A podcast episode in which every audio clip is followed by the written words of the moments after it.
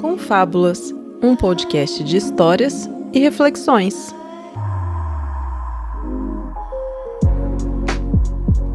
Muito bem, está começando mais um Confábulas. Eu sou o Bergs e hoje é dia de trajetórias, a série aqui do Confábulas onde eu converso sobre a caminhada, a trajetória de alguém, né? E hoje eu trago um convidado muito interessante, cara, uma coisa bem especial aí, é inédita aqui no Confablas, vamos dizer assim, né? Fora do padrão, que é uma pessoa aqui de Cachoeiro.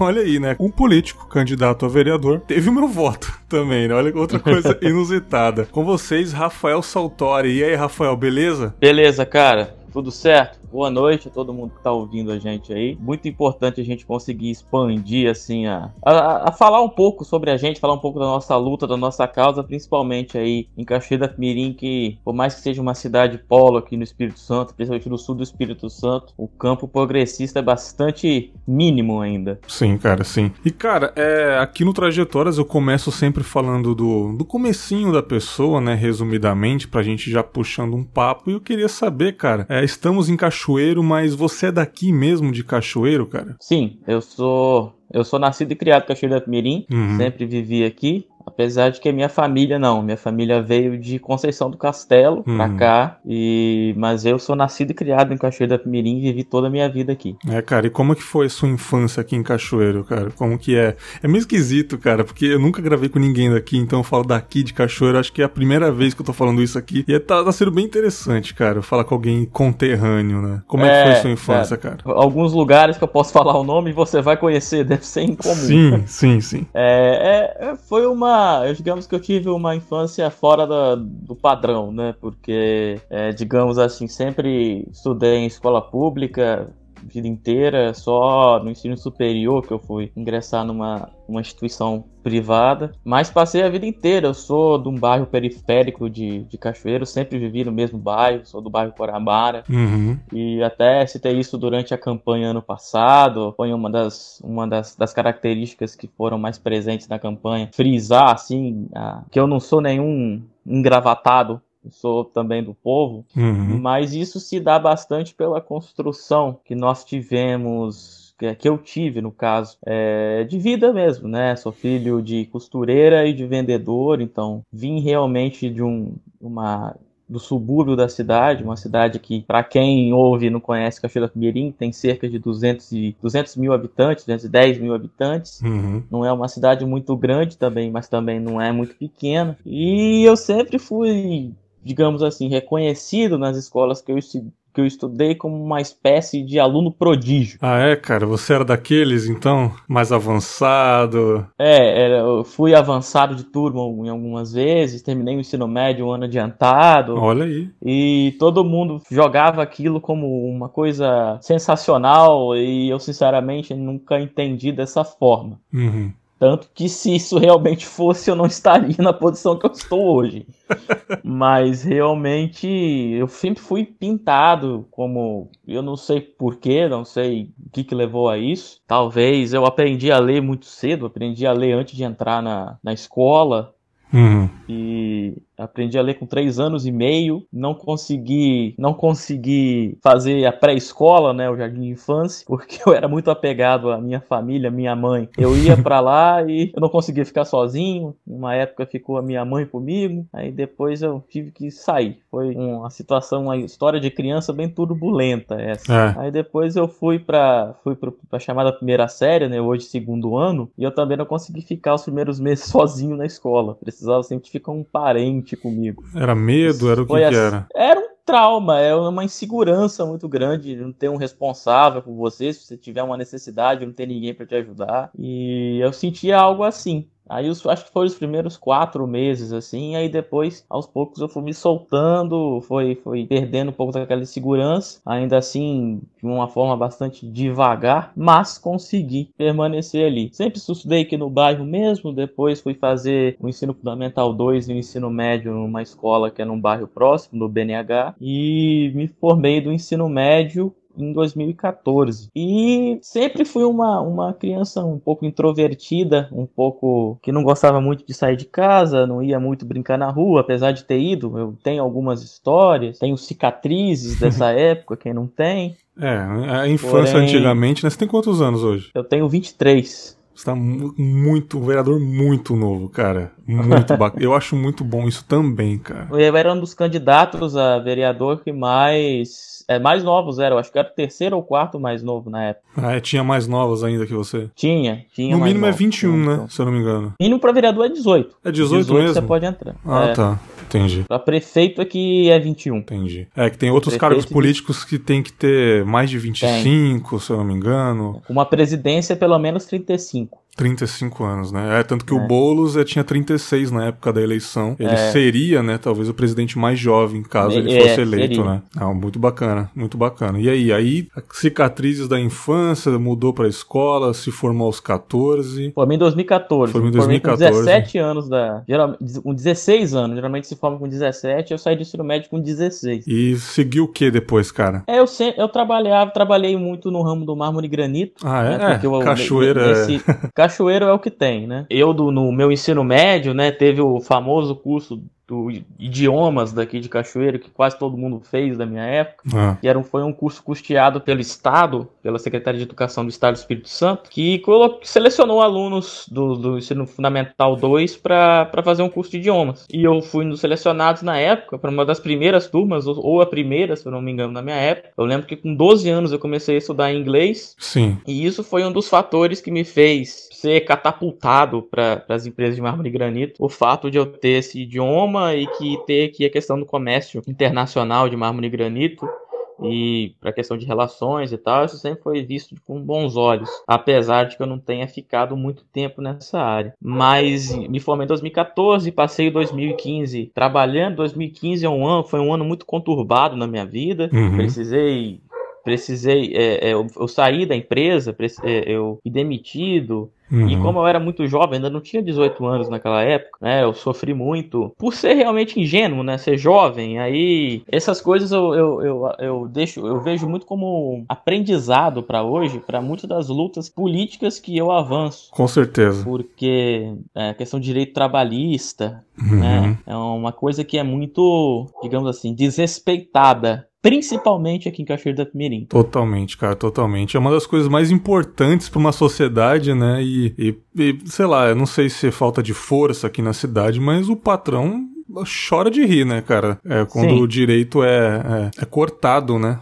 Do trabalhador. Né? É, eu, eu recebi o chamado aviso prévio quando uhum. você é demitido, tem que cumprir um mês. Eu recebi dois avisos prévios num período de duas semanas. Uhum. Como? Eles me demitiram, um cara pediu para sair e aí eles precisavam de alguém para repor, eles tinham me demitido, aí quiseram voltar atrás, eu aceitei, entreguei o meu aviso, depois de uma semana o cara que tinha se demitido pediu para voltar, eles aceitaram e aí me demitiram de novo. Isso é completamente contra, isso é completamente fora da lei.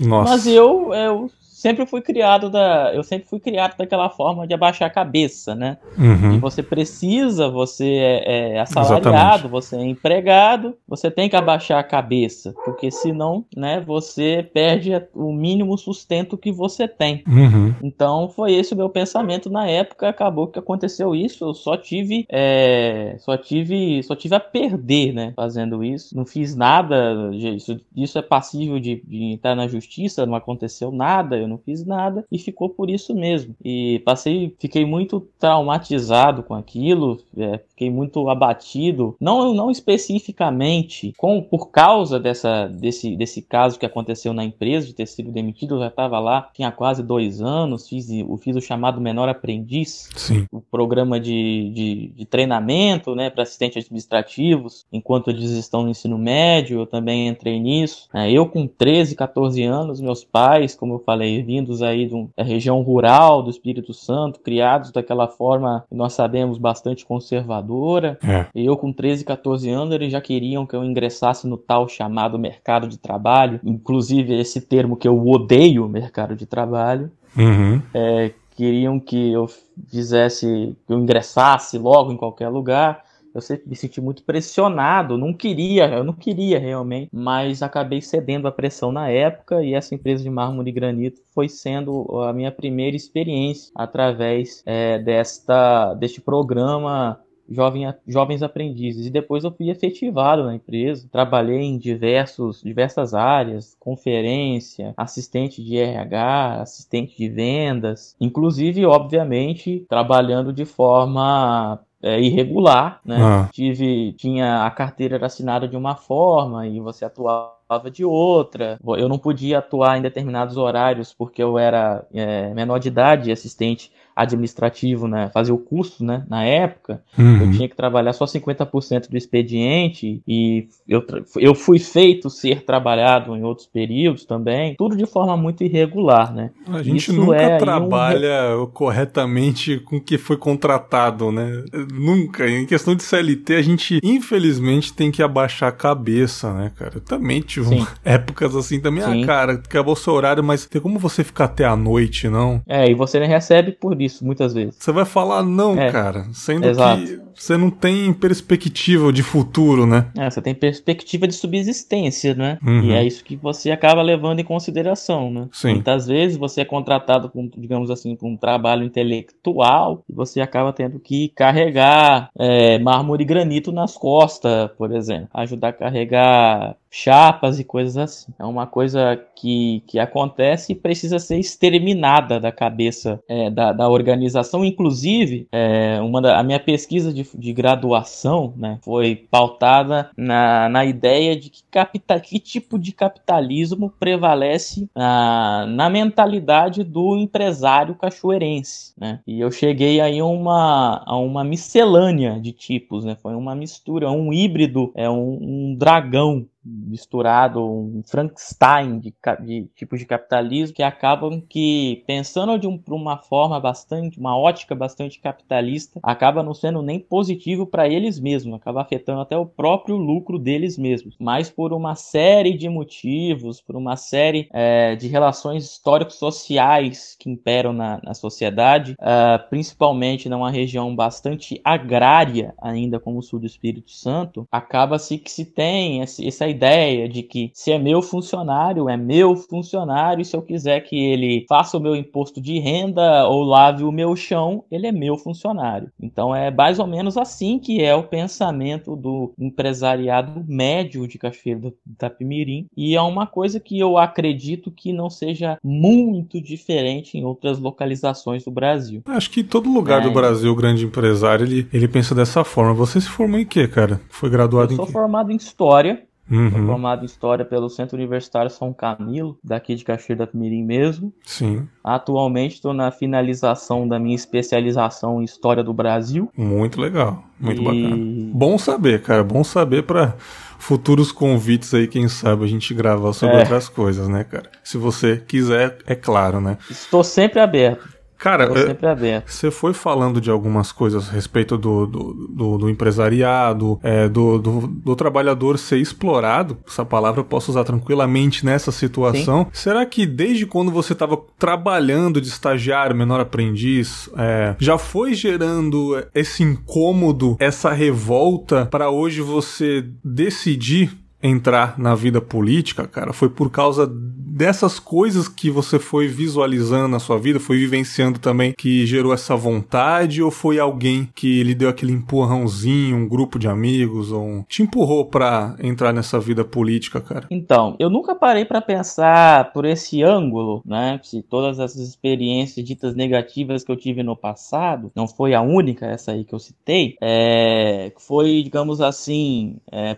propulsoras para para, digamos, se filiar, é, uhum. ter os posicionamentos que eu tenho hoje. Eu, de certa forma, não acredito, porque naquela época eu era muito jovem, eu não tinha, eu era, eu era mais uma massa de manobra do que tudo. Era, Sim. Minhas preocupações eram as mesmas de sempre, são as preocupações que a população brasileira é criada para se preocupar, é, para não ter ali espaço para que eles pensem fora da caixinha. É. É, eu acredito que o meu despertar, assim, para pensar de uma forma um pouco diferente, foi na, no, na, na, no centro universitário, foi na cursando história, que eu quis cursar história por causa da influência que eu tive de um professor no ensino médio, que eu gostava das aulas dele, então foi um curso que eu consegui fazer aqui na cidade, que era um, um curso mais próximo do que eu queria fazer. Eu, eu, minha primeira opção era jornalismo, e quando eu não tive essa oportunidade de. Eu até conseguia, pelo Enem, eu até consegui ser aprovado em universidades federais, mas eu não tinha como sair da cidade, então eu optei por fazer o vestibular desse centro universitário e fui aprovado e consegui ingressar nesse curso. E acabou que eu lá dentro descobri que aquele ali era a minha nova primeira opção. Sim. Porque era, é, foi, é, a área acadêmica se tornou ali a minha primeira opção e eu mudei completamente de ideia do que eu pensava. É, eu não sei, eu não, eu, não, eu não tenho bola de cristal e nem poder aquisitivo para tal mas quem sabe um dia eu posso voltar a cursar jornalismo, tenho vontade de cursar em uma série de graduações, mas lá acabou se tornando um dos meus grandes. É, é, é,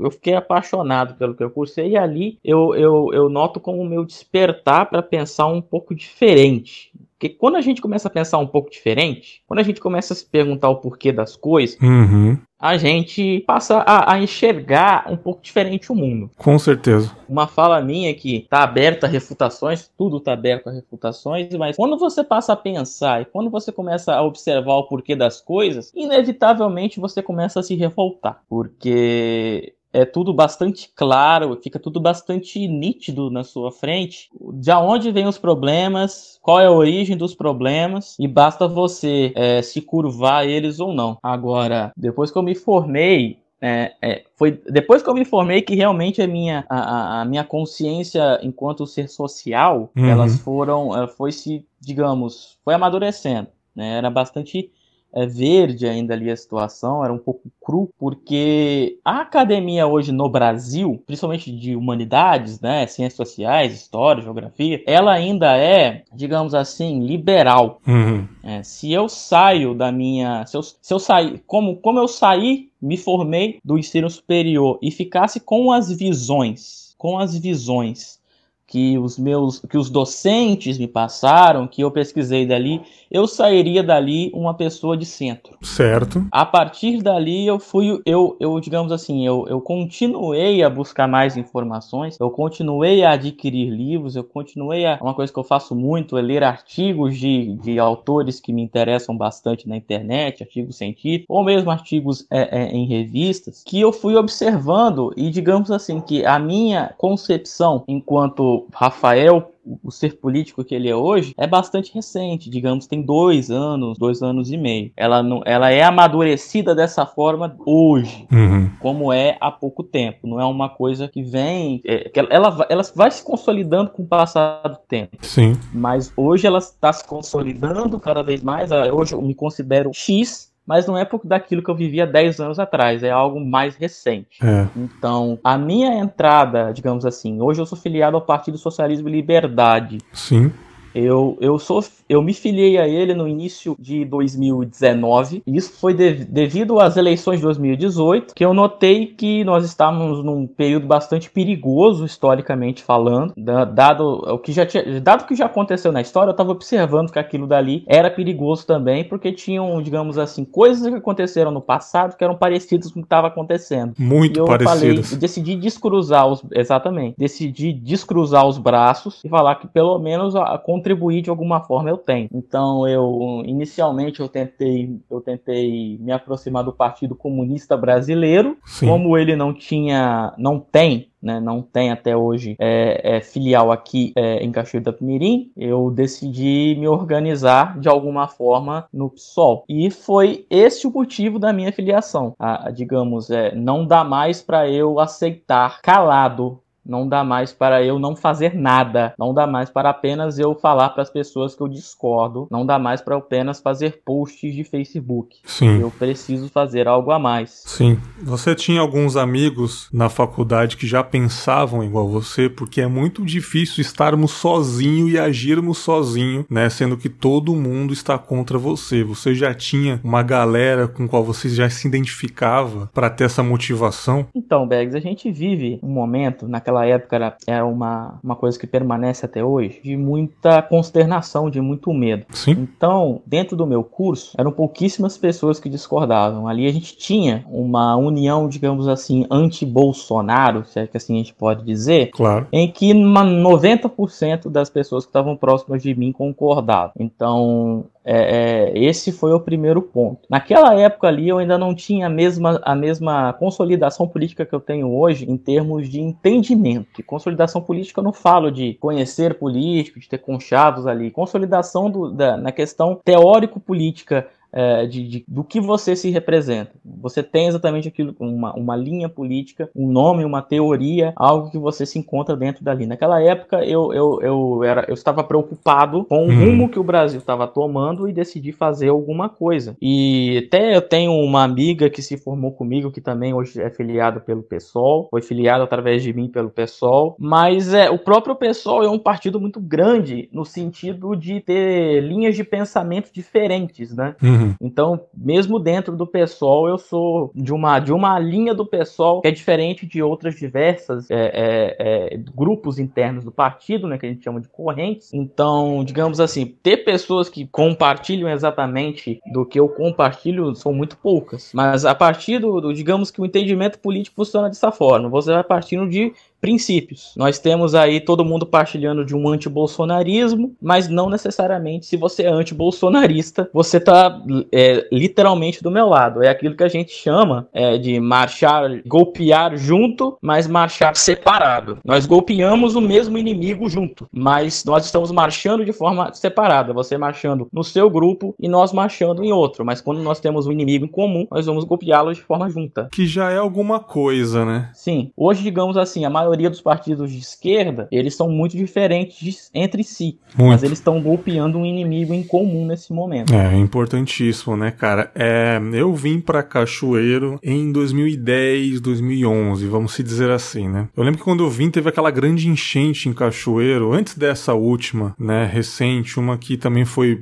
devastadora aí na cidade. Tipo, eu tinha acabado de vir pra cá, eu morei sete meses no litoral, lá pra Marataízes ali, e depois eu vim pra cá. E, cara, é a primeira coisa que eu tive de impressão dessa cidade foi que as pessoas eram muito unidas. Acho que interior é sempre assim, né? as pessoas é, são mais unidas, são mais simpáticas, né? Coisa que em São Paulo eu sinto muita diferença. De uma cidade grande, né? Eu sou da zona leste de São Paulo, ali São Miguel Paulista, né, cara? Morei até os 18 anos ali. Então quando eu vim pra cá, eu senti essa diferença de, de, de, de calor humano, das pessoas quererem conversar, fofocar mesmo, saber um pouco da vida das pessoas, interessada na vida das pessoas, né? E eu não achei tão ruim assim. Tanto que no trabalho as pessoas são, bem comunicativas. Falei, pô, legal. Então, durante de 2010 a 2016, mais ou menos, foi tudo tranquilo, cara. A convivência, eu gostei, eu me acostumei rápido com essa cidade, né? Mas aí chegou 2017, né, cara? Foi quando o- o-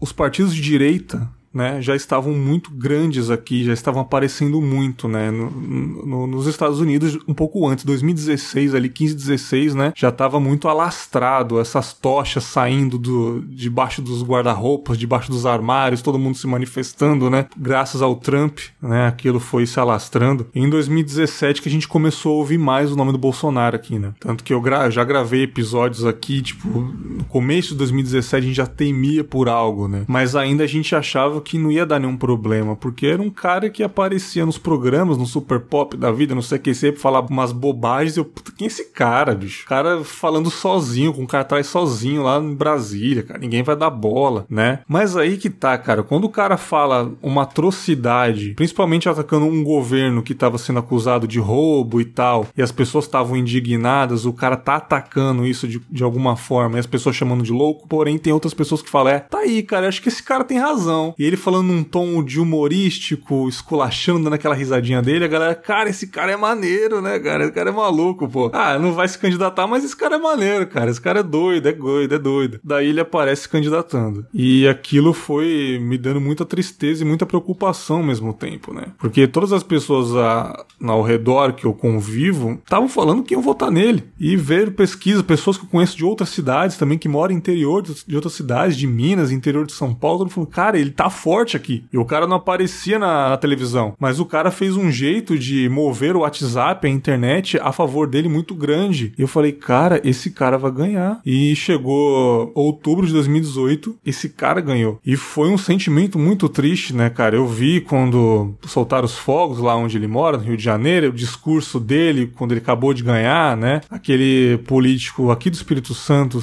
eu não me engano, não me recordo o nome dele, tava do é, lado lá. Nem me fale né? Sabe qual é que é? É o Magno né? Mal. Magno Malta, né? Esse, esse que ninguém gosta. É, foi um dos momentos mais constrangedores da história política brasileira. Sim. E eu me senti até, digamos assim, exagerado, não sei. Porque eu xinguei tanto o Magno Malta naquele dia que eu achei que tinha até exagerado. Mas não. Exatamente, cara. É, ele apareceu lá puxando o saco, e claramente ele puxa saco de tudo quanto é político. Né? Tem várias imagens dele puxando saco de todos os lados para tentar comer um pouco da fatia desse bolo, né? E foi muito triste aquele momento. E, cara, um, uma gravação né, que eu já fiz com os amigos meus sobre o governo bolsonarista e sanidade mental. Quem não ouviu, ouçam ainda. O amigo meu Anderson falou: Cara, desde aquele dia eu não tô legal até hoje. Eu não, tô, eu não, eu não tenho paz desde aquele dia. E é o mesmo sentimento que eu compartilho. E eu queria saber de você, cara, que é um cara filiado a um partido extremamente oposto em todos os sentidos. Como foi o seu sentimento é, em questão de família, amigos? Como foi o,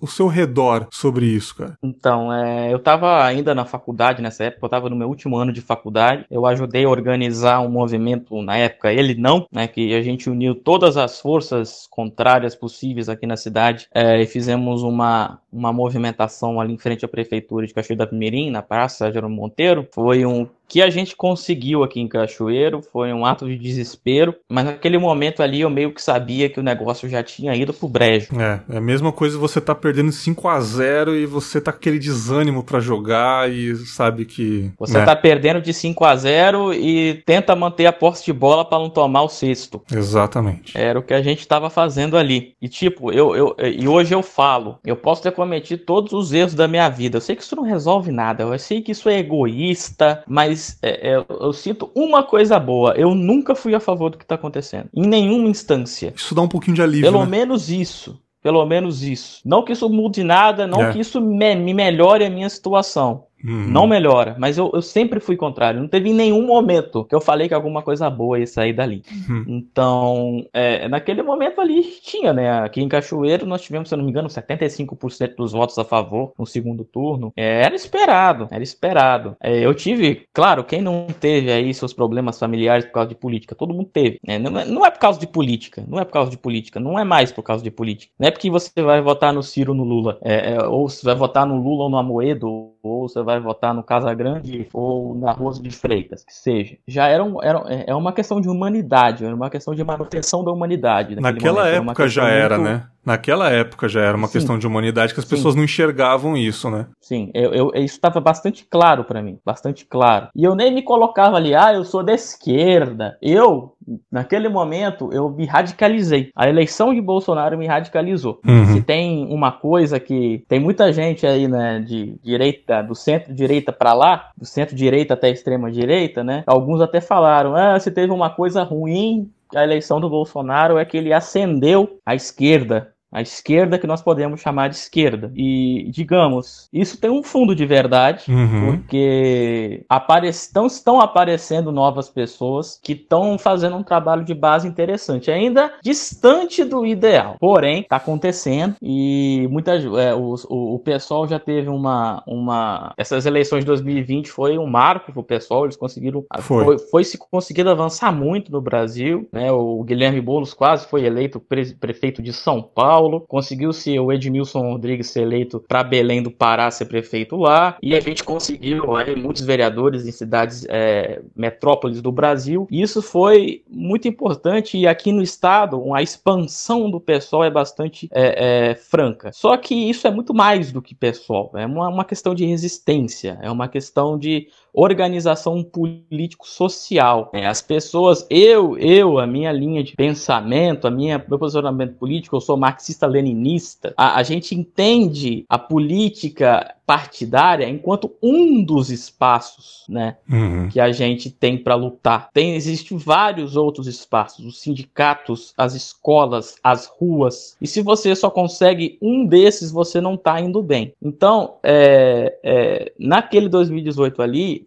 foi uma radicalização, onde eu senti a radicalização, onde eu falei, tá tudo errado, eu tenho que fazer alguma coisa. Depois da eleição dele, eu só previ desastre e quase tudo. A única coisa que eu errei foi a pandemia, porque não dava para prever. Todas as minhas análises conjunturais, a única coisa que eu não consegui prever, a única coisa que eu não consegui acertar era a pandemia, porque isso ninguém imaginava que ia acontecer, da Exatamente. forma que tá acontecendo. Exatamente, Então, cara. naquele 2018 ali, a gente tinha, eu, pessoalmente falando, eh, da minha família, assim, imediata, pai, mãe, mãe, mano, graças a Deus ninguém foi, foi bolsonarista. Caramba, que legal. Não é até hoje, isso é um privilégio de certo ponto. Pô, se não foi mas, naquela né... época, não tem como ser hoje, né? Não é possível essa é. né? Eu não duvido mais de nada. é, mas tivemos aí grupos de família que se tinha mais, mais familiares e tal. Muitas pessoas aí cortaram relações, principalmente quando eu me candidatei ano passado e deixei bastante claro qual era, qual era a minha posição. É muito louco isso, porque eu lembro que durante as eleições de 2018, eu lembro que tinha alguns algumas manifestações do lado do PSOL mesmo, lá da esquerda, na cidade de Cachoeiro, e era motivo de piada, cara. Eu lembro que rolava no WhatsApp assim, olha, meia dúzia de gato pingado no centro da cidade ali, né? Eu olhava aquilo e falei, é, cara, sabe, perdemos, né? Infelizmente a gente vai ter que eu, na, em 2018 mesmo eu pensando, infelizmente a gente vai ter que passar por isso para saber o quanto vacilamos como sociedade, né? E não adianta, não votei nele, você não votou, mas a gente tem que falar, falhamos como sociedade, porque embora tenham lados diferentes, pensamentos diferentes políticos, somos uma sociedade, né? Você falou assim que principalmente quando você entrou na política, você teve conflitos aí familiares e amigos, perderam contatos, mas eu vou te fazer essa pergunta que realmente é o título desse episódio. Como é ser um político progressista numa cidade conservadora? Qual é a dificuldade com projetos, com conversas,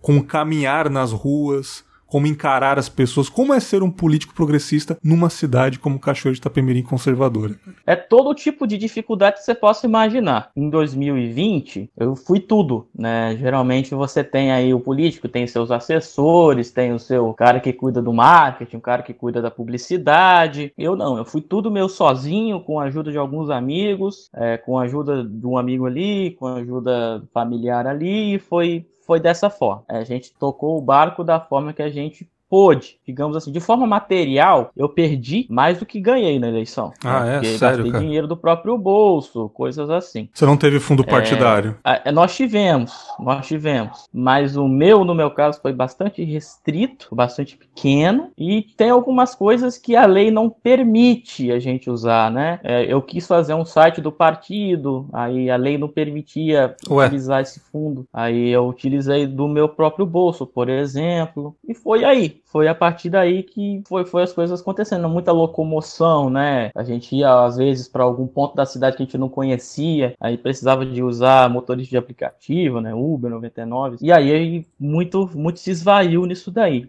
É, primeira grande dificuldade, digamos, eu, eu coloco como a grande dificuldade é a falta de braços. Nós temos muitas pessoas, eu sou anti-Bolsonaro, eu me considero de esquerda, eu defendo as pautas sociais, eu defendo é, os direitos trabalhistas e sentou na cama e dormiu. A gente precisa de braços, a gente precisa de pessoas que ajudem a gente a divulgar, ajudem a gente a fazer os atos. Por exemplo, a gente está tentando organizar na cidade aí o 19 de julho 19 de junho, nós tivemos 29 de maio, fui a Vitória participar da manifestação contra Bolsonaro e agora nós estamos tentando organizar uma aqui em Cachoeira da Mirim para o próximo dia 19. Quantas pessoas vão comparecer? Quantas pessoas eu não votei nele? Eu sou contrário ao que está acontecendo, mas eu não quero ir. É por isso que você foi a Vitória, porque lá tem mais força, capitais tem mais força. Na verdade, eu fui a Vitória por acaso. Na verdade, eu não tava, eu não, eu não iria para essa manifestação. É, digamos assim, eu não iria para manifestação por não fui encontrar minha namorada em Vitória e acabou coincidindo de ser no dia. Então a gente uniu o útil ao agradável e nós dois fomos. Mas é, é o ideal é criar algo na sua região. A gente tem que espalhar esse movimento, né? Algumas pessoas falaram, ah, mas por que não fez algo aqui? Eu cheguei, eu, eu cheguei a tentar mesmo para o dia 29, eu cheguei a organizar, cheguei a falar com algumas pessoas do próprio partido, mas não, nós não conseguimos é, angariar força suficiente para ir para a rua, porque é, não adianta ir para a rua sozinho, não adianta ir para a rua com um companheiro, dois camaradas, três camaradas. É, a gente tem que fazer um negócio organizado. Uma das coisas mais importantes que nós temos dentro do marxismo é a organização. Sim. Nós temos que ter os passos a seguir e organizar o um movimento. E é isso que nós precisamos, inclusive, para Cachoeira da Mirim. Nós precisamos organizar um movimento, dois movimentos, quantos partidos quiserem organizar, se organizar,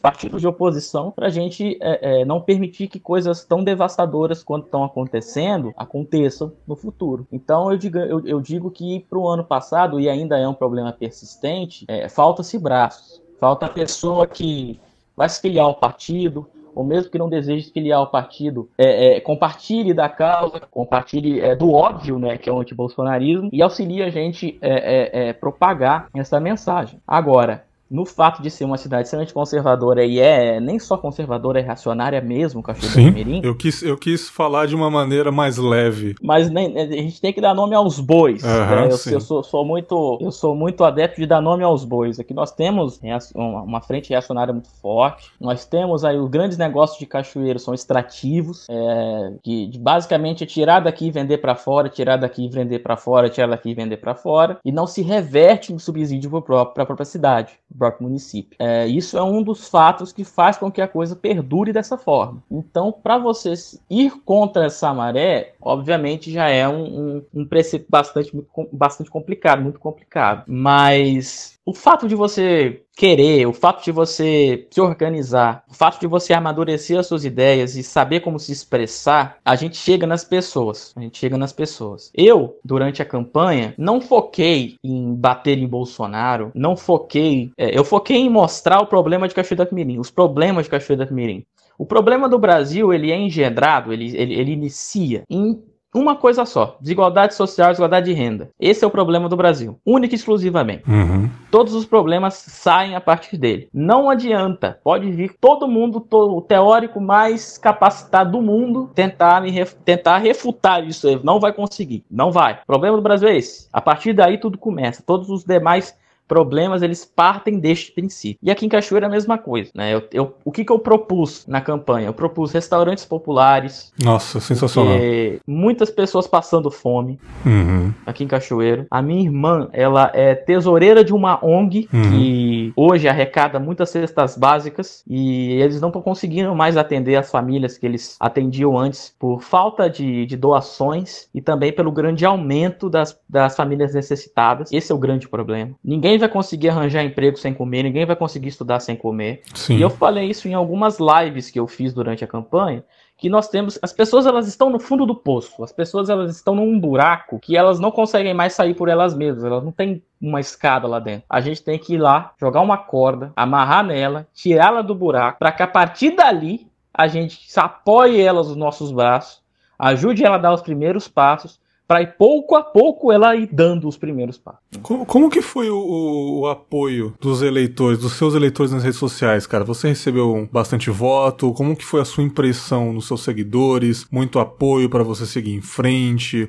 Uma galera realmente arrependida de ter votado no cara, ou então realmente pessoas que precisavam de, de, de, políticos igual você nessa cidade. Como foi a comunicação nas redes sociais que agora não tem jeito, cara? É rede social agora e já era, né? Não tem outra maneira, né? É, pra gente foi muito complicado, né? Porque eu apostei muito em rede social justamente pelo fato de eu não conseguir fazer aquilo que eu faço, que eu faço de melhor, que é ir pra rua. Então, foi isso. Eu, eu, eu não vi um candidato aqui em Cachoeira que utilizou tantas redes sociais quanto eu. Eu, eu mesmo editei muitas coisas minhas, algumas pessoas me ajudaram a editar, né? Eu, eu utilizei um pouco do dinheiro do fundo partidário lá para pagar alguns vídeos é, que, foram, que foram elaborados, filmados, editados e também impulsionei eles no Facebook foi um. É, é, tipo assim, eu tive, digamos assim, eu não tive assessoria nenhuma praticamente. E eu tive as minhas próprias ideias e pus em prática. Tudo isso que aconteceu foi ideia minha. Uhum. É, de pessoas fazendo vídeo em apoio. É, tudo isso foi ideia minha. Eu tive o total de 139 votos, o que não é muita coisa, mas também é aquilo que eu falei de Cachoeira. Não é muita coisa, mas também é algo significativo. Fui razoavelmente bem votado por todas as dificuldades que eu citei aí, que a gente sabe que a gente tem em Cachoeiro. E muitas pessoas falaram isso aí que você falou, isso é, que é bastante gratificante, de que é um início, foi a primeira candidatura que nós podemos seguir. Só que é aquilo que eu falei, é, eu não estou aqui. Muitas pessoas me perguntaram, falaram sobre isso. Ah, você tem que se, se aliar com, com X político ou com X é, pessoa que trabalha na prefeitura. Aí você vai ter mais conhecimento de gente e numa próxima eleição vai ser mais tranquilo para você. Não é o meu interesse. É, eu não estou aqui para fazer carreira política. Não é o meu interesse. Ah, não. Eu achei que você é. ingressando cedo você queria fazer. Então, não é o meu interesse. Eu não, não quero ser político. É, digamos assim, no sentido que nós conhecemos no sentido de político. Eu não, eu não sou isso. Né? Eu sou um educador social, eu sou um professor, eu, eu, eu quero trabalhar, eu quero é, é, é contribuir para a formação social, para a elevação das massas, para a organização populacional. É, e como eu falei anteriormente, estar vereador, você está por quatro anos. Sim. E eu, obviamente, é um espaço que nós podemos utilizar para fazer muitas coisas. Eu posso fazer muitas coisas não sendo vereador, mas eu tenho muito, muito mais é, é, é artifícios, muito maior, uma maior ferramenta para utilizar sendo vereador. Eu posso fazer muito mais estando lá dentro. E foi isso uma das minhas falas. Eu não estou dizendo para você, como eu falei, eu não tenho bola de cristal. Eu já falei anteriormente que em é, 2022 nós temos novas eleições eu não acredito que eu, que eu vá me candidatar a deputado estadual, alguma coisa assim. Eu não acredito. Né? Uhum. Isso é uma uhum. coisa que eu posso falar abertamente. Pode acontecer, não, tô, não descarto, mas eu não sei, eu não acredito. Eu não. Em 2024 a gente vê, muito distante para pensar. Como hoje eu trabalho em instituição privada, é, a gente tem que respeitar, né? É, eu, eu entendo até o pensamento, digamos assim, do chefe, ah, mas ele está se candidatando para. Que é o pensamento comum, né? Uhum. As pessoas entendem o vereador, o prefeito e os demais cargos como, como um emprego. O cara tem empregado como vereador. Não é isso, é um servidor público. É, é, e de certa forma, eles pensam dessa forma: ah, mas o rapaz está trabalhando aqui, ele vai se candidatar é porque ele não está gostando daqui, quer arranjar um lugar melhor, então já vou demitir ele. É, é, eu entendo, eu entendo esse pensamento e, e, não vou falar que, que tá, é errado, não, é, não tá errado, mas é, é um pensamento lógico, é, é, é, justo. Eu tenho que respeitar a, hoje a, a, a, instituição que eu, que, eu, que eu represento, que eu trabalho para ela e, e não tenho interesse em me desvincular dela, não tenho interesse em sair, é, tenho que. Isso é um dos fatores que me fazem é, que eu vejo que eu posso contribuir em outros setores, a, a, não ser só isso, porque o pessoal, como, como você deve saber, foi a primeira, primeira vez que ele é, saiu para a rua, saiu para se candidatar em 2020, uhum. aqui na cidade. Muito pequeno, chances muito pequenas de eleger alguém, eleger prefeito ou vereador, e foi uma campanha, digamos assim, um tanto propagandística, né, de fazer, fazer a imagem do partido e atrair as pessoas para conhecer, né, saber que tem pessoal aqui, saber que tem uma defesa trabalhador, saber que tem uma defesa dos necessitados, saber que aqui não é só político por político, né? Nós temos seriedade, a nossa organização ela é séria, nós temos pessoas é, que realmente pensam dessa forma ali, que nós queremos fazer uma força em defesa dos direitos trabalhistas, em, é, em defesa dos, dos necessitados, em, em, fomentar as comunidades de bairro, uhum. em, em, trazer as pessoas para a política. Você deve lembrar qual era o meu lema, o meu slogan de campanha: sem o povo não há política. Exatamente. E é isso aí que eu estava querendo fazer. Né? Se, se eu conseguisse ser eleito naquela época, eu utilizaria desse, dessa possibilidade de realmente é, envolver a população o máximo possível nas decisões que cabem a ela, né? porque é, é, a cidade é feita do povo. O, o, o Brasil é feito do povo. Então a gente precisa. E as pessoas elas não sabem o que acontece ali dentro. Né? As pessoas elas muitas vezes não têm interesse. E elas também não sabem da importância né, que elas estarem envolvidas. E eu queria fazer de forma pedagógica, lúdica, explicar, levar as pessoas como elas podiam atuar. Né? Não é só pedindo favor, não é só porque o cara é, é, vereador que ele vai poder olhar pela sua rua, pelo seu bairro. É muito mais do que isso. Né? As pessoas elas e, e não levar esse conhecimento às pessoas é justamente uma estratégia dos políticos para a manutenção deles perpetuarem-se sendo sempre eleitos. Uma coisa que acontece muito aqui em Cachoeiro, né? Os mesmos nomes, os mesmos grupos ah, sempre sim. se reelegem. Sim, o prefeito reeleito, né? É, assim, falando com, com, com toda sinceridade, o, o, prefeito da cidade ele foi eleito por um motivo ali, né? De, de ah, se aproveitou de uma situação, a primeira eleição dele, no caso, né? O primeiro ano ali, né? O, o irmão dele, né? Ia praticamente a vencer a eleição e aconteceu uma fatalidade com o irmão dele e ele veio em nome do irmão, né? Assim, com todo o maior respeito do mundo, né? Falando isso, mas aproveitando e foi eleito, né? Fazer um legado, pode-se dizer assim, né? E nessa segunda é, reeleição dele, eu achei que ele não ia se reeleger, cara. Porque eu não tava vendo algo de, de útil na cidade. E ele se reelegeu. Ele se reelegeu mais pela falta de opções, né? É, pode-se dizer assim, né? Mas, como você disse, cara, não só aqui em Cachoeiro, mas em outra cidade, muitas pessoas progressistas, muitos partidos de esquerda, muita gente do PSOL se, se, se elegeu, é, pessoas trans se elegendo no país, né, cara? Pessoas negras se elegendo. E quando eu via isso, pessoas da cidade do interior do, de Minas, amigos meus, falando, cara, eu votei numa, numa mulher aqui trans e ela ganhou, ela venceu, cara. Eu falei, cara, que, que legal, no meio desse, desse caos, as pessoas estão conscientes, pelo menos um pouco, que pessoas jovens se, se elegendo igual você. Sim. Isso dá um respiro, de certa forma, né? É um respiro pra, pra gente seguir em frente. Você, como vereador, você deve ter alguns planos aí, né, de governo. Você disse, o restaurante popular. Quais outros planos você tem como vereador aí? Ideias né, para colocar na Câmara Sim. lá, cara. É, então, é, é, em 2020, né, é, eu fiz alguns vídeos explicando, né, algumas das minhas propostas. É, algumas pessoas até entenderam de forma negativa que, caso eleito, né, observe, estávamos e estamos numa situação muito, muito perigosa, numa situação muito só piora da pandemia, tem deixado muitas pessoas aí à mercê de doações e coisas do tipo. Em 2019, os vereadores votaram um aumento do próprio salário salário, no aumento do salário do prefeito, no salário do vice-prefeito. Aumentaram em quase 70%. Nossa, cara. Eles mesmos aumentaram é, é, o, os próprios dividendos. Então, muitas pessoas entenderam isso como, como oportunismo e coisas do tipo. É, as pessoas vieram é, me perguntar como que eu.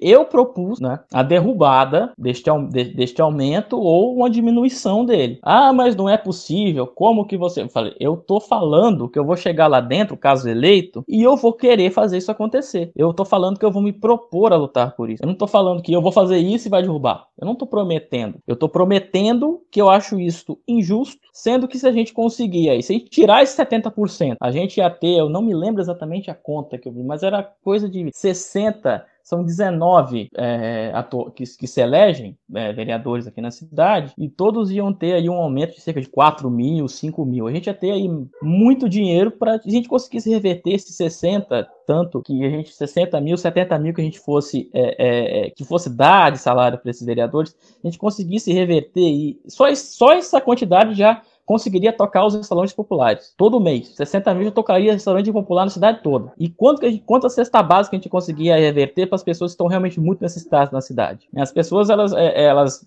não entenderam, falaram, ah, é oportunismo. Realmente, um cara que chega falando isso é, como pauta de campanha, realmente é estranho. Mas eu falei lá, eu me proponho a lutar contra isso. Já está sendo, já estava sendo, inclusive, pela OAB Espírito Santo, pelo MP Espírito Santo, estava sendo revisto aquilo dali, estava sendo analisada a constitucionalidade daquilo dali. Então já era uma brecha que a gente poderia utilizar. Né? Era uma das coisas que eu estava dizendo. Não é enxugar o Estado, que não é bem isso que eu estava dizendo. Eu estava querendo dizer, o salário é grande demais, é desnecessário ser tão grande. Se a gente conseguisse cortar só um pouquinho disso daqui, já reverter para a população, isso já seria muito importante. É bom até que eu explico isso, que muita gente achou que foi de uma forma, digamos assim, conspiratória, mas isso, era, isso é possível, era possível. Bastava eles realmente pensarem na população que eles não fariam aquilo. É. Mas enfim. E o mais interessante foi o aumentou o salário em 2019 e só ia entrar é, em vigor esse aumento esse ano pro próximo ano. Então eles aumentaram o salário dos, dos, vereadores que iam ser eleitos. Assim, como que como que a gente pode arrancar um privilégio que alguém já teve? É muito difícil, né? Como que você vai diminuir Sim. um privilégio que alguém já tem, né, cara? A partir do momento que eu tô ganhando um salário X agora, para você tirar aquilo da pessoa é muito difícil, cara. As pessoas, sabe, é muito, é muito difícil. O que não pode acontecer é aumentar, né, cara? Porque ninguém tá, ninguém pode entrar na política para enriquecer, né? Tanto que no, no ah, nos outros Sim. países as pessoas já têm uma carreira consolidada e depois entram na política para fazer política. Aqui as pessoas têm um emprego comum comum e entram na política para enriquecer. Uma coisa que não é para acontecer, né, cara? A política é feita para ajeitar uma sociedade, não para você enriquecer a partir disso, cara. Então, Exatamente. E você votar para aumentar o próprio salário, cara, isso daí é uma coisa que não entra na minha cabeça. E eu queria falar um pouquinho de pandemia com você, cara, aqui na cidade, que eu, realmente eu, eu trabalho do lado de casa, né?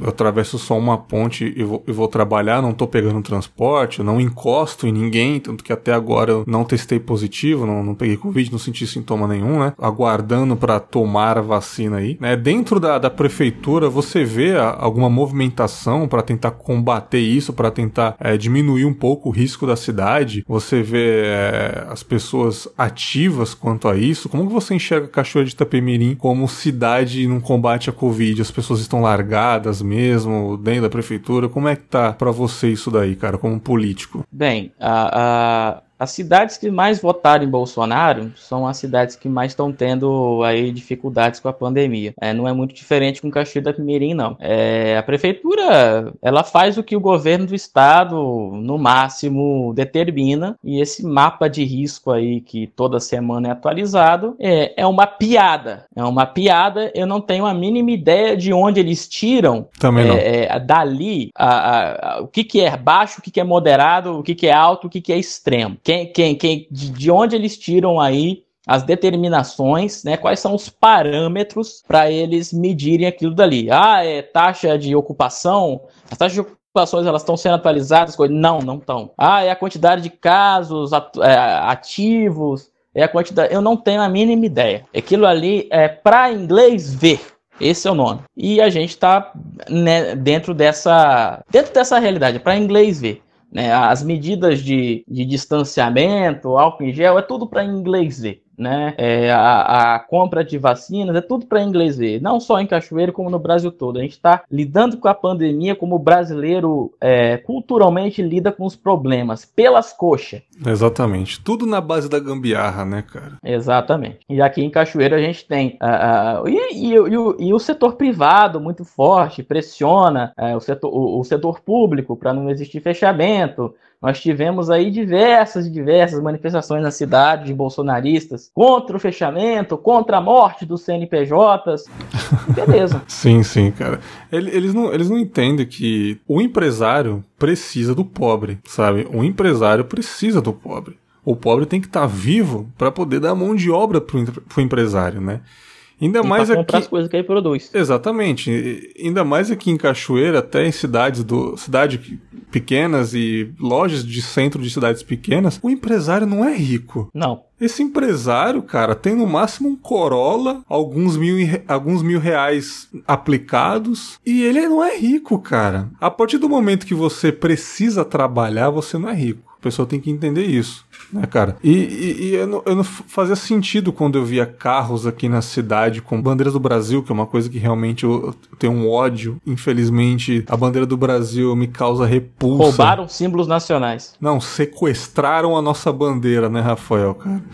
Exatamente. E toda vez que eu vejo um táxi, um, um carro, aquela bandeirinha balançando, eu já tenho um preconceito para com o motorista, né? Exatamente. Mas a gente tem que manter a civilidade, não pode julgar assim de cara, a gente realmente tem que manter a civilidade. Mas eu, eu acho muito louco isso, lugares fechados e o empresário pedindo para abrir o comércio enquanto o seu trabalhador pega transporte público, né, cara? Tá muito egoísta a, a nossa sociedade, né, cara? Eu queria saber se você vê alguma mudança é, para melhor, pelo menos um pouco, de tanta tragédia que aconteceu, tanta gente morrendo. Será que as pessoas mais conservadoras abriram pelo menos um pouco os olhos quanto a isso? Será que a gente vai ter uma melhoria na próxima eleição ou se a gente vai continuar na mesma, cara. Porque se teve um crescimento do, do, do eleitorado da esquerda em 2020, será que não vai aumentar mais um pouquinho ano que vem? Será que a gente não vai ter um, um, um boas notícias aí, ventos bons soprarão ano que vem, cara, no daqui dois anos? Bem, primeiro ponto que faz que nos dá alguma esperança para alguém que não seja o atual presidente vencer a eleição, a liberdade dos direitos políticos, né, a volta dos direitos políticos do antigo presidente Luiz Inácio Lula da Silva. Sim. Eu, longe de defender o Luiz Inácio Lula da Silva, eu longe de achar que ele é a solução para os problemas do país, eu longe de achar que ele é alguma coisa lá muito boa para o país. Uhum. Mas é aquilo,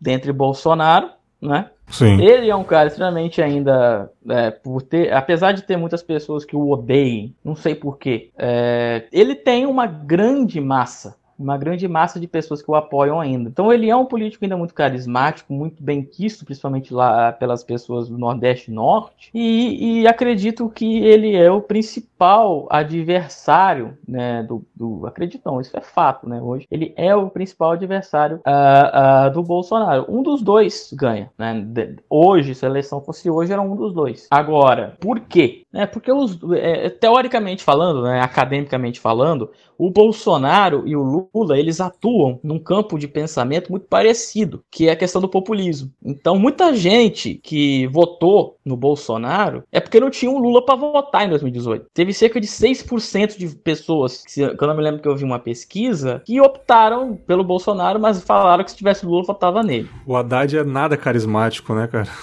Nada carismático, foi um cara que não conseguiu ter uma transferência de votos muito potente.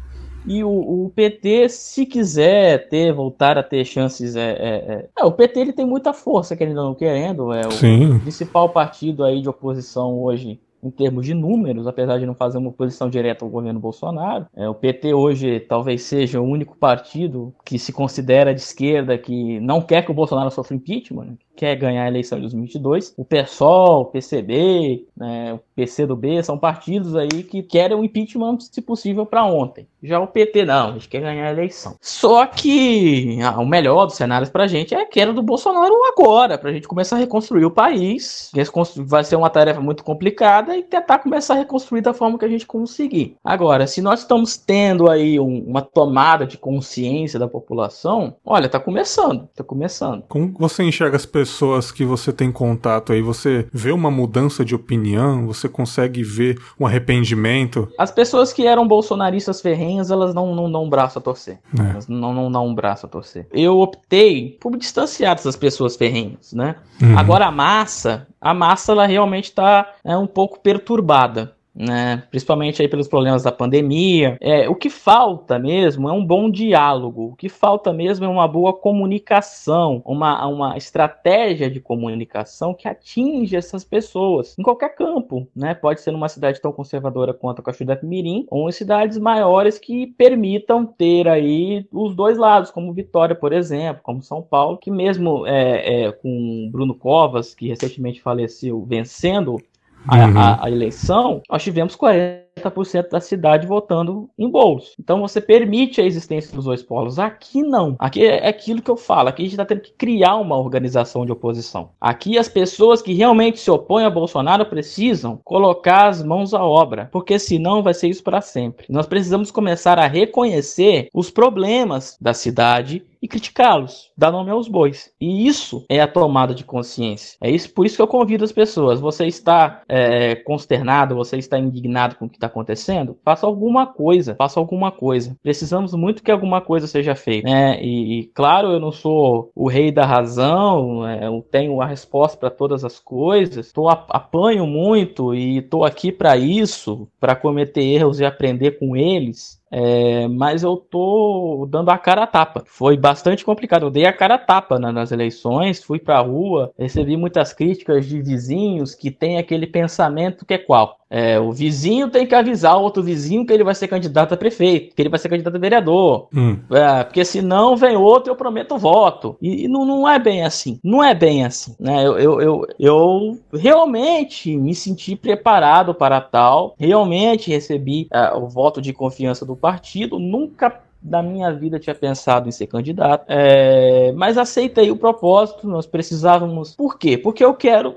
auxiliar, eu quero dar o meu contributo, eu não quero ser a cara da esquerda de Caxias da Pinheirinha, eu não quero ser o, salvador da pátria, porque isso nem existe. Eu quero dar o meu contributo, eu quero fazer aquilo que eu posso ajudar para que a gente crie essa oposição, essa resistência e melhore a vida de quem realmente precisa que a vida seja melhorada. Sim. E, e é isso, né? Uhum. Eu não estou aqui para Olha, resposta, a resposta vem de mim. Não, a resposta vem do coletivo. A resposta vem da formação do coletivo. E eu estou aqui para convidar as pessoas para virem ao coletivo e exporem quais são as suas dificuldades, quais são as suas ideias e a gente discutir, chegar no consenso e ver o que a gente pode fazer para melhorar uma situação que tá bastante ruim. Cara, já já passou da hora das pessoas saírem de cima do muro, né, cara? Como Sim. tem essa polêmica recente de artistas que não quer nenhum nem outro. Cara, é como já diria o nosso querido saudoso Albujanra da TV Cultura, que ele tinha um belíssimo programa é, na TV Cultura de, de entrevistas, que agora é feito pelo Marcelo Taz, né? Mas ele tinha, né, um programa de, de entrevista mu muito bom e ele falava que quem fica em cima cima do muro, a tendência é sempre cair para a direita, sabe? Sim. Essa é a grande tendência. Não, não tem como, né? Porque você não quer assumir aquela maioria reaça, mas de jeito nenhum você quer assumir o, o, a oposição. Então você fica em cima do muro para não se queimar, mas você tá com a perninha quase caindo para aquele lado reaça, né, cara? É sempre assim, cara. Não adianta nem, nem esquerda nem direita. Direita, irmão. Sabe? Você não, você não quer uma melhoria do coletivo, você quer uma melhoria para você. Você não quer se comprometer.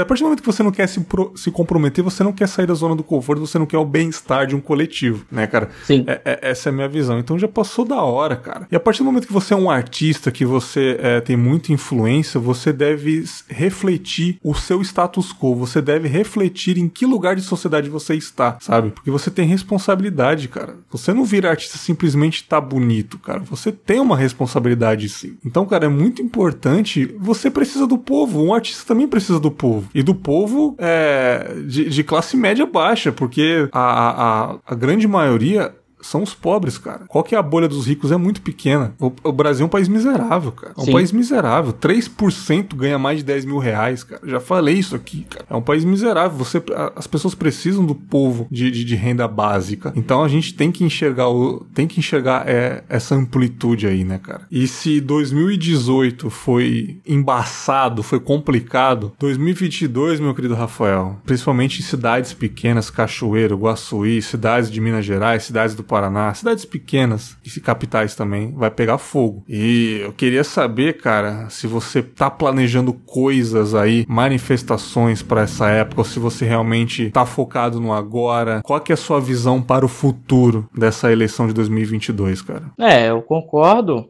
É, vai ser bastante complicado. Vai ser um período, eu não sei, né? A gente olhando para o passado, comparando com agora, né? As eleições de 2018 já foram bastante polarizadas, já foram bastante, né? Beligerantes, já foi uma guerra. Uhum. A situação tende a ser é, é, ainda pior no ano que vem. É, acredito que nós temos que continuar com as manifestações manifestações que começaram no último dia 29 de maio, porque aquilo dali mostrou que aquilo que eu falei lá no início, existem vários espaços de luta. Não é só as câmaras de vereadores, as câmaras de deputados, as salas de prefeito, é, digamos assim, o, os cargos político, políticos que, eletivos. Nós temos as ruas, nós temos os sindicatos, nós temos as escolas, nós temos as comunidades de bairro, nós temos as igrejas que precisam ser disputadas, que precisam, que a gente precisa tirar esse egoísmo exacerbado, esse individualismo que retira, né? Porque o que acontece na pandemia, né, o que Bolsonaro tentou implantar nas pessoas com sucesso, essa é a pior das coisas, é o cada um por si, né? Toma o remedinho, toma a ivermectina que vai te proteger do coronavírus, você pode trabalhar. Você não precisa ficar tendo distanciamento social, você não precisa usar, você não precisa de vacina. Você é responsável pela sua própria proteção. Então, o que está acontecendo? O que aconteceu, se eu não me engano, é 24 de março de 2020, que foi a data exata do pronunciamento do Jair Bolsonaro na televisão, que, que eu fiquei estarrecido com aquilo, nem deveria, nem deveria, porque já nada mais me. Né, já nada mais naquela época deveria me impressionar, mas eu fiquei estarrecido com aquilo. Ele inaugurou este, este, este problema, que eu não consigo encontrar uma palavra pior, que é isso que eu estou falando, que é, a, que é a individualização dos riscos da pandemia. Então você que é lojista, você tem que abrir, porque você tem que comer. Você tem que ganhar o dinheiro para comprar o arroz e feijão. É um dialeto muito popular que ele fala. Ele fala de um jeito muito, muito sedutor, né? E simples, né? Ele, ele não engoma as palavras, né? Nesse dia 24 aí foi que ele falou o famoso gripezinha, resfriadinho. Uhum. E ele minimizou o problema. As pessoas automaticamente entenderam aquilo dali como um problema inferiorizado, que era um alarme, um alarmista desnecessário que, que, que os órgãos midiáticos estavam tendo. E não, o presidente está falando realmente, se eu não for trabalhar até aquele momento, por incrível que pareça, eu sentia a população preocupada. Até hum. aquele momento eu sentia as pessoas respeitando o que o, o, as organizações de saúde responsáveis estavam dizendo. A partir daquele momento ali o problema ele explodiu, se individualizou isso. E desde aquele momento ali já não adiantava mais fazer manifestação online. Só que as pessoas elas preocupam-se com as próprias vidas, né? É óbvio. É. Só que agora já não realmente agora está mais evidente ainda, já não adianta mais. É, no quesito manifestações, nós temos que organizar agora para o 19 de junho, fazer o máximo possível de cidades, é, mostrar que ali existe uma oposição, ali existem pessoas que não estão concordando com o que está acontecendo, pessoas que dão valor à vida antes de mais nada, porque recebi aí mensagens áudios, até de familiares. Ah, mas se morrer 500 mil pessoas no Brasil, isso não corresponde, eu não sei lá, só uma porcentagemzinha da população. O que que vai causar de problema? São 500 mil vidas, desgraçado. Cara, 500 mil é, é pouco, da onde que é pouco? Tem... é, São 500 mil famílias que vão chorar Cachoeira Seu desgraçado. Cachoeira Itapemirim. Você não pode. Não tem 300 mil habitantes. É dizimar Sim. muita cidadezinha isso, cara. Tem muita cidadezinha que é, não tem essa população. Tá beirando 470 mil pessoas, vindo aí outras variantes aí terríveis que talvez a vacina nem, nem, nem ajude mais, né? Se demorar mais ainda, né? E, e, nós estamos... É infindável o problema da pandemia. Por quê? Por incapacidade governista proposital. Não foi um erro, não foi falta de claro organização. Foi organizado para estar acontecendo o que está acontecendo. E é claro, e é claro. E não, então não adianta mais. Nós temos que organizar 19 de junho e temos que continuar fazendo essas manifestações para mostrar. As ruas estão ocupadas, os espaços das ruas estão ocupados ocupados pelo antibolsonarismo. Uhum. Isso por si só já, já pode aumentar definitivamente a impopularidade que já é muito grande do presidente e, no pior dos cenários, levar ele a uma derrota eleitoral. Assim no primeiro é, turno. Sim, e acredito que isso é o carro-chefe de agora, nós temos que seguir e continuar defendendo as próprias vidas, né? Tem um companheiro de UOL que fala, que eu perguntei a ele, né? Nós estávamos criando um coletivo aqui para os filiados do sul do estado, e eu falei, olha, o que a gente faz no coletivo? A gente estuda, a gente faz atos, manifestações, é, mas o que a gente pode fazer agora nesse sentido no meio da pandemia? Ele falou, resistir, tem que continuar vivo. Continuar, exatamente. A gente não pode deixar morrer um movimento. Exatamente, cara. Muito sério que eu vou falar agora, de fato, é, as forças policiais estão começando começando a deixar bastante claro qual é o posicionamento deles. Nossa, muito. E eles estão é, ali escalando em termos de violência, né? Principalmente agora que está se observando uma derrota nas ruas do, da, da, situação né, de Bolsonaro, que as pessoas estão. Então, isso está ficando deflagrado. Nós tivemos os episódios que aconteceu lá em Pernambuco, de duas pessoas que foram cegadas uhum. pela polícia. Isso por si só era motivo de parar um país, mas nada acontece. E, e de fato, nós temos que tomar cuidado, né? Tem, temos aí muito, muitos, muitos camaradas aí que estão se organizando e estão se organizando para defesa, né? Tem muita gente que está com medo de ser perseguida, mais do que já é. Então, é, isso é bastante sério porque realmente tende a acontecer. E não vai ser a primeira vez na história do Brasil. A gente está numa guerra, é inegável, né? A gente está é. numa guerra, é, não é uma guerra igual antes, mas é uma guerra. É uma guerra de diversas frentes, né? É uma guerra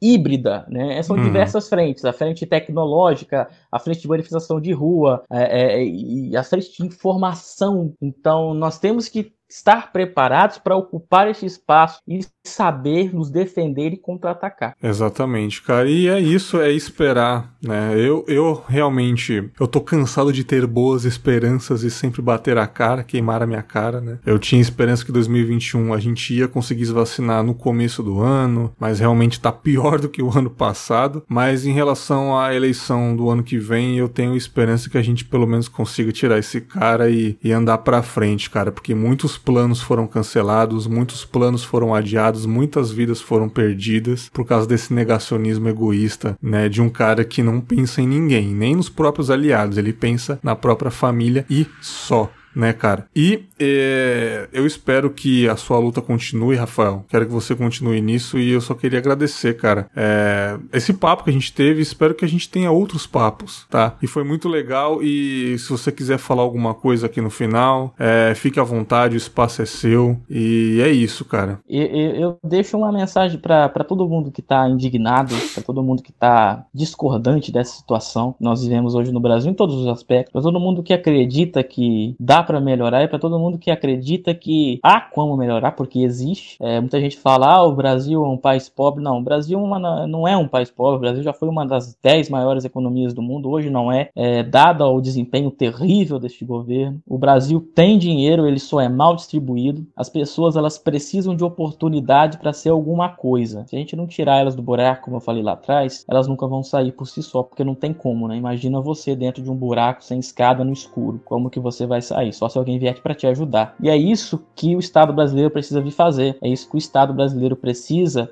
é, de, que, de fomentar a sua própria indústria nacional, de defender é, o que é seu, o que é do povo, é, e não dar de mão beijada para fora é, que esses políticos de sempre aí defendem para fazer. A gente precisa do investimento público para as pessoas que precisam de investimento público, que é a grande maioria do Brasil. Então, para todo mundo que acredita que há como fazer, basta ter honestidade para fazer a coisa acontecer, a gente precisa de organização. Não adianta você ficar é, fazendo sempre as mesmas coisas, criticando sempre as mesmas coisas, sozinho na sua família. Você precisa buscar é, um coletivo, um partido, um grupo estudantil que você partilhe as ideias e que lá você consiga se organizar a ponto de poder fazer algo definitivamente para a melhoria é, da sua cidade, do seu estado, do Brasil. Então, eu acredito que o espaço ele é sempre muito importante para a gente difundir as ideias e que é uma, é uma coisa simples, é uma, é uma coisa necessária para a sociedade, é uma coisa óbvia que a gente precisa atender as demandas dos mais necessitados. É, é, eu agradeço a oportunidade por falar, porque não é sempre que isso acontece, não é sempre que nós temos pessoas dispostas a dar o local de fala para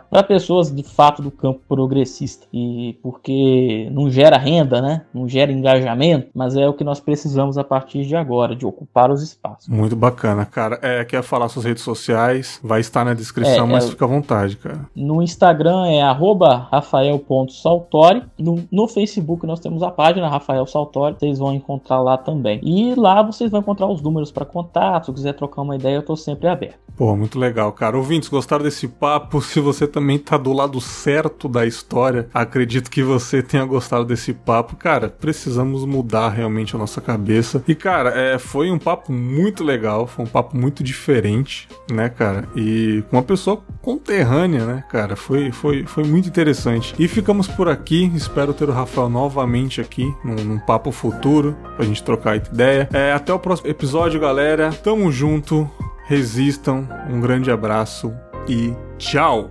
Siga o Confábulas no Twitter, arroba podconfábulas. no Instagram, arroba Confábulas. E se você gosta do podcast e está afim de ajudar, seja um apoiador no PicPay, arroba Confábulas no aplicativo.